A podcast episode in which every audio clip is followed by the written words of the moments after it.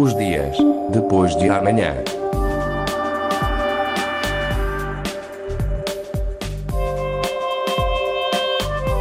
Magazine de Tecnologia e Investigação da Antena 1 Madeira. Os dias depois de amanhã. Hoje vamos falar de robôs. Foi uma experiência que começou na Ribeira Brava, já esteve no Funchal, em São Vicente, mas Chico vai ao Porto Santo. Falamos do Robô Brava. O projeto vai percorrer todos os conselhos da região. O jornalista Pedro Filipe Costa foi perceber como funciona este projeto que ensina robótica através de peças de Lego. Os dias depois de amanhã. Tudo o que precisam é de uma caixa com pequenas peças de Lego, um manual de instruções e um kit eletrónico. A partir daqui, as crianças constroem um robô capaz de efetuar tarefas e obedecer a instruções programadas. O projeto é da Robo Brava e, como diz a monitora Carla Pereira, potencia as capacidades sociais e cognitivas dos alunos. A Lego é mais do que pegarem pecinhas e construir algo. É construir algo e dar vida à construção que os meninos fazem. Ou seja, constroem um robô e depois ensinar-lhes a programar o robô para algumas ações. Seguir em frente, um, obje um objeto a determinada distância, parar, levantar aquele objeto, trazê-lo de volta à criança. E isto o que é que permite? Permite primeiro fomentar o espírito de equipa. Segundo, o raciocínio e de a concentração. Raciocínio e concentração são pontos fortes desta brincadeira de crianças, onde também se valoriza a capacidade de programar sem recorrer ao computador. Explicar o que, é que são os símbolos, em que arrastar uma série de ícones, que um simboliza as rodas, ou seja, andar, outro simboliza a direção, esquerda, direita, frente, trás. Depois dizemos outro é o relógio. Para quê? Quer que o meu, o meu robô ande durante um minuto para a frente, É seguir uma série de raciocínio de programação para poder dar instruções ao robô. O que eu tento fazer aqui é não ligar simplesmente o cabo ao computador, mas primeiro ensinar a, a programar manualmente. Ou seja, mostrar que o computador não é o centro do mundo, ajuda. Mas se o computador não estiver a funcionar, por que não programar manual? Pela mesma ordem de ideias, os alunos também concordam que a robótica educacional traria vantagens ao sistema de aprendizagem na escola. É o caso da Margarida Coelho, com 12 anos e no sétimo ano de escolaridade e que defende a criação de uma disciplina de robótica. Isto é importante porque se quisermos seguir o futuro de robótica ou de alguma coisa parecida, já temos a ter uma ideia do que é. Eu mexo muito bem em computadores e isso, mas em robótica nunca tinha experimentado. E é bastante interessante ver como é que funciona. Temos que ligar os cabos todos direitos, senão faz coisas diferentes. É muito interessante. Eu espero que toda a gente tenha a oportunidade de experimentar. Era uma boa ideia levar isto para a escola? Era. Era muito boa ideia. Quais seriam as vantagens?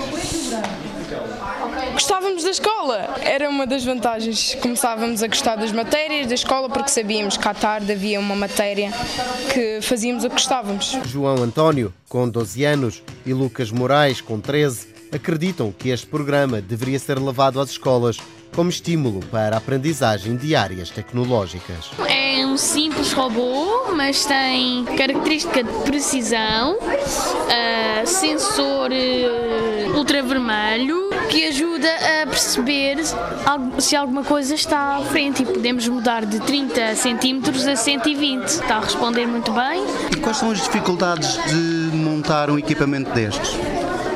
As dificuldades é que há muitas peças e as instruções por vezes são confusas, mas no final vai valer muito bem a pena.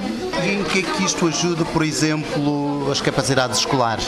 Algumas escolas trabalham com tecnologias e algumas não, então as que não conseguem, isto seria bom para eles começarem a perceber um bocado como é que funciona a robótica. Aconselharia que este produto fosse mandado a todas as escolas e às lojas porque ensina e é divertido no final quando já conseguimos perceber. Tu já sabes o que queres ser quando fores maior? Há muitas coisas que eu quero ser, mas ainda não sei.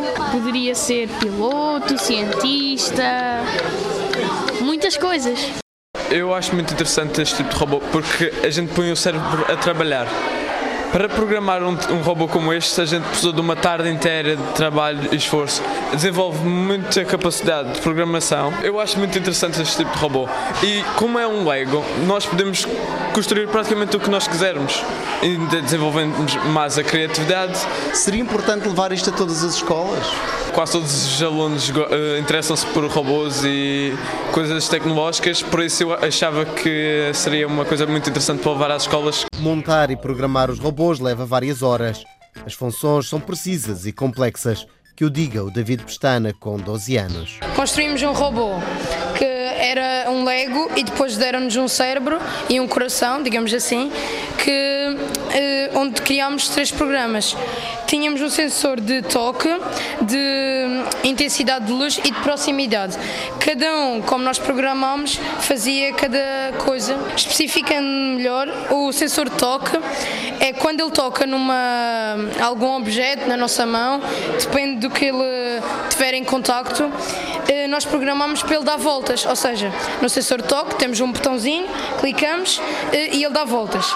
No sensor de proximidade eh, tá, tínhamos uma caixa que metíamos uns 30 centímetros, depende da distância que o programamos, metíamos a caixinha, clicávamos no programa para atuar e quando ele detectava que estava a uma certa distância à caixa, ele com esta garra apanhava e recolhia.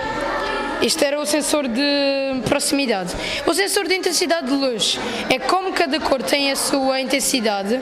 Ele com o laser, ele detectava a intensidade de luz e andava ou parava, depende do que estava programado também.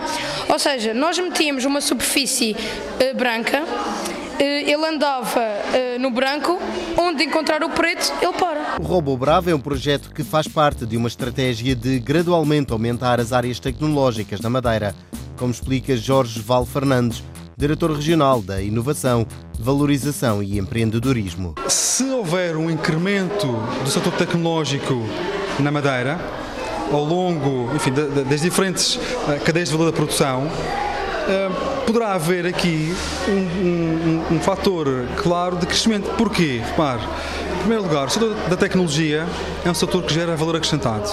Ponto. Ou seja, os produtos de base tecnológica são vendidos normalmente a preços elevados, têm normalmente muita potência junto aos mercados consumidores.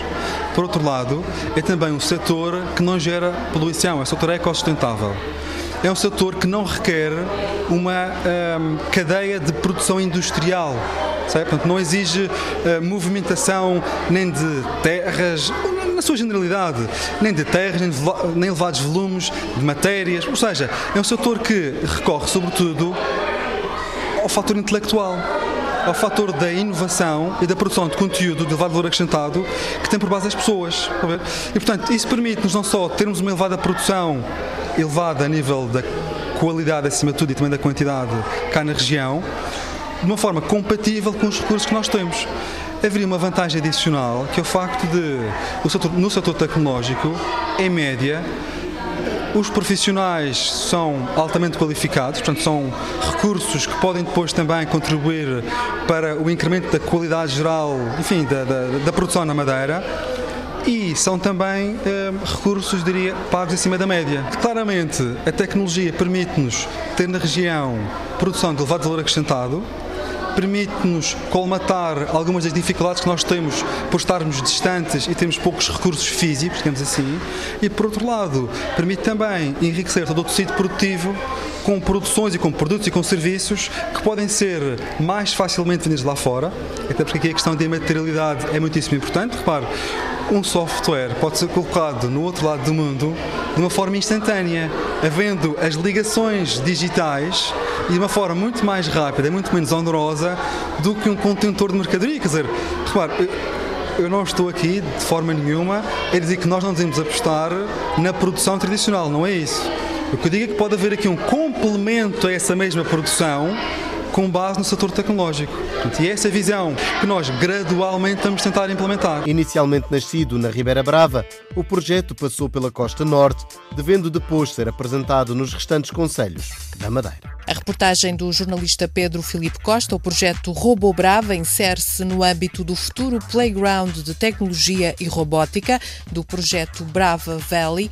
A iniciativa é da Secretaria Regional da Economia, em conjunto com a empresa madeirense Grupo X e com a parceria da Lego Education e da Arabat Hi-Fi. Os dias depois de amanhã. Produção Patrícia Casaca. Pós-produção áudio. Paulo Reis. Os dias depois de amanhã.